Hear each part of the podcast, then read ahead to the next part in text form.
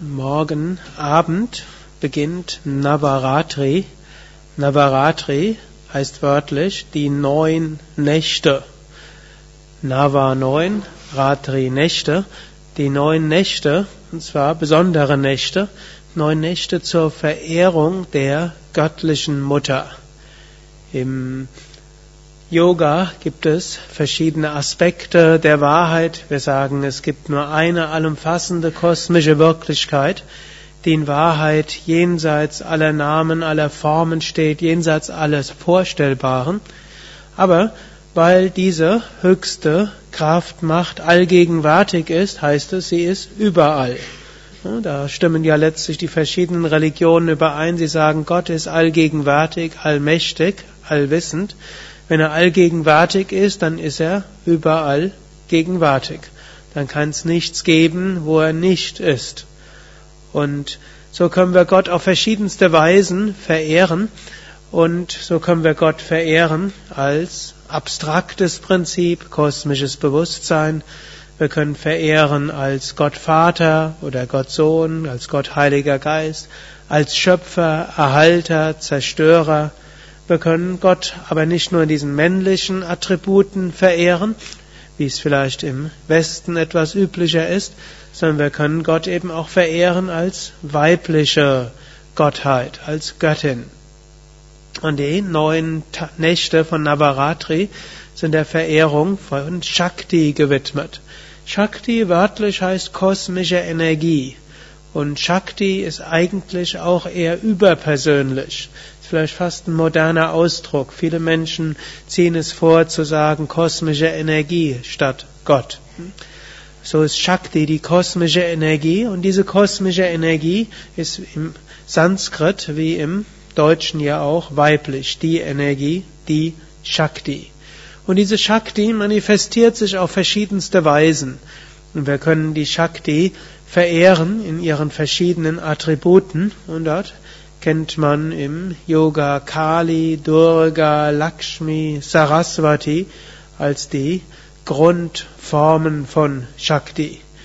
Und Swami Shivananda schreibt in seinem Buch Göttliche Erkenntnis so die Symbole, warum gerade diese Attribute. Gut, Kali und Durga gehören letztlich zusammen und die neun Tage und Nächte sind aufgeteilt in drei Dreiergruppen. Die ersten drei Tage zur Verehrung von Kali bzw. Durga, dann drei Tage bzw. Nächte zur Verehrung von Lakshmi, dann drei Tage und Nächte zur Verehrung von Saraswati und dann der zehnte Tag, der wird Vijayadashami genannt, das Sonntag in acht Tagen.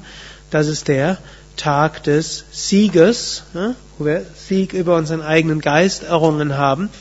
Und das wäre der Tag, wo wir alle Nirvikalpa Samadhi erreichen können. Also die höchste Selbstverwirklichung. Sollte das an dem Tag wieder hm, erwarten nicht gelingen, dann gilt der Sonntag, also Sonntag in acht Tagen, als ein besonders guter Tag, etwas Neues zu beginnen und dann praktisch im nächsten Jahr wieder umzusetzen im Alltag und in der Praxis und dann ein Jahr später ist ja wieder Navaratri, wo wir dann wieder schauen können, ob wir dann Nirvikalpa Samadhi an Vijaya Dashami erreichen. Gut, es gibt dort ein, verschiedenste Logiken, warum dieses Arrangement drei Tage von Verehrung von Durga bzw. Kali ist der, gerade Kali ist der Aspekt der Zerstörung und der Überwindung von Negativem, auch dem Loslassen von schlechten Gewohnheiten und Angewohnheiten. Das ist eben ein Aspekt des spirituellen Weges, sich schon bewusst zu machen, ja, dort bin ich verhaftet, dort habe ich Gewohnheiten, die nicht so sattwig sind, die nicht so hilfreich sind auf meinem spirituellen Weg. Und dort habe ich Denkgewohnheiten, die sind nicht so gut. Dort habe ich Charaktereigenschaften, die sind vielleicht nicht ganz so gut. Und dann können wir uns bemühen, daran zu arbeiten. Und wenn wir uns bemühen, an unseren Negativitäten zu arbeiten, werden wir feststellen, bei manchem klappt das ganz gut und bei manchem klappt es nicht ganz so gut. Und da, wo es klappt, dort können wir dann selbst mit viel Shakti, mit viel Energie, Enthusiasmus und Kraft rangehen. Und da, wo es nicht klappt, können wir uns an Durga wenden und sagen, oh Durga, ich pack's allein nicht. Bitte, hilf mir. Und oft werden wir das auf dem spirituellen Weg feststellen, dass wir, dass wir alleine die Kraft dann doch nicht haben. Und es gibt ja ein berühmtes Epos, die Devi Mahatmya. Dort wird dieser Kampf der positiven Eigenschaften gegen die negativen recht anschaulich geschildert. Da gibt es sogenannte Devas, Engelswesen. Und diese Devas, die wenden sich, äh, die kämpfen gegen die Asuras, die Dämonen, und versuchen die zu überwinden. Und dann verlieren die Devas, sie schaffen es nicht. Und dann mit großer Hingabe richten sie sich an Devi, die Göttin, und sagen, O Göttin, bitte hilf uns. Und dann kommt dann die Göttin und auf die verschiedensten Weisen hilft sie dann, die Asuras zu überwinden. So ist erstmal die Selbsterkenntnis ein wichtiger Weg zur Besserung und dann können wir einiges selbst umsetzen und wenn wir es nicht alleine schaffen, können wir uns dann an die Göttin wenden.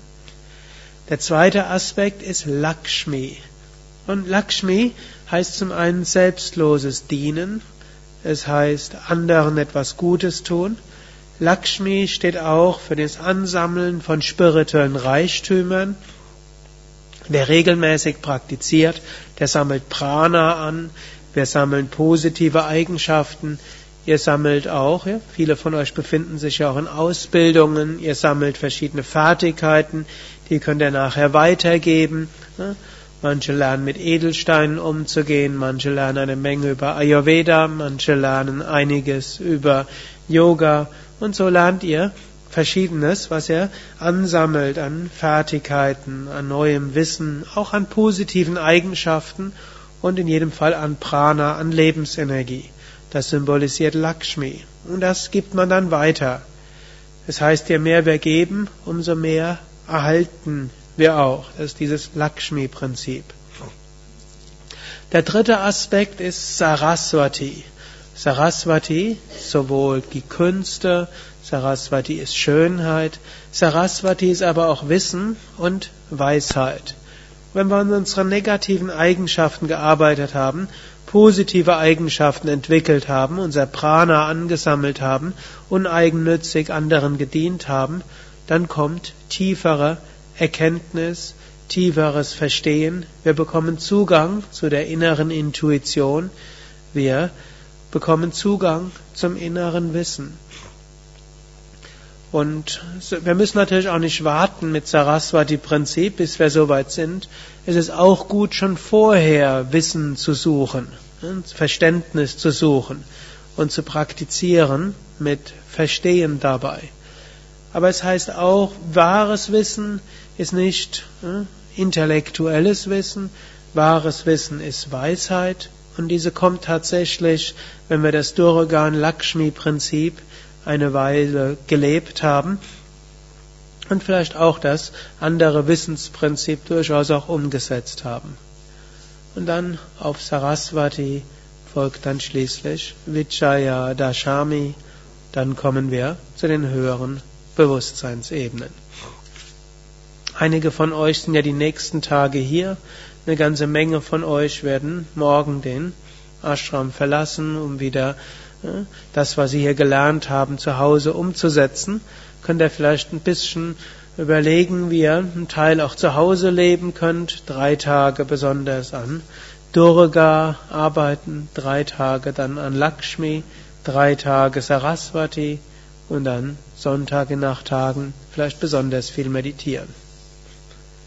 هغه هم تد سر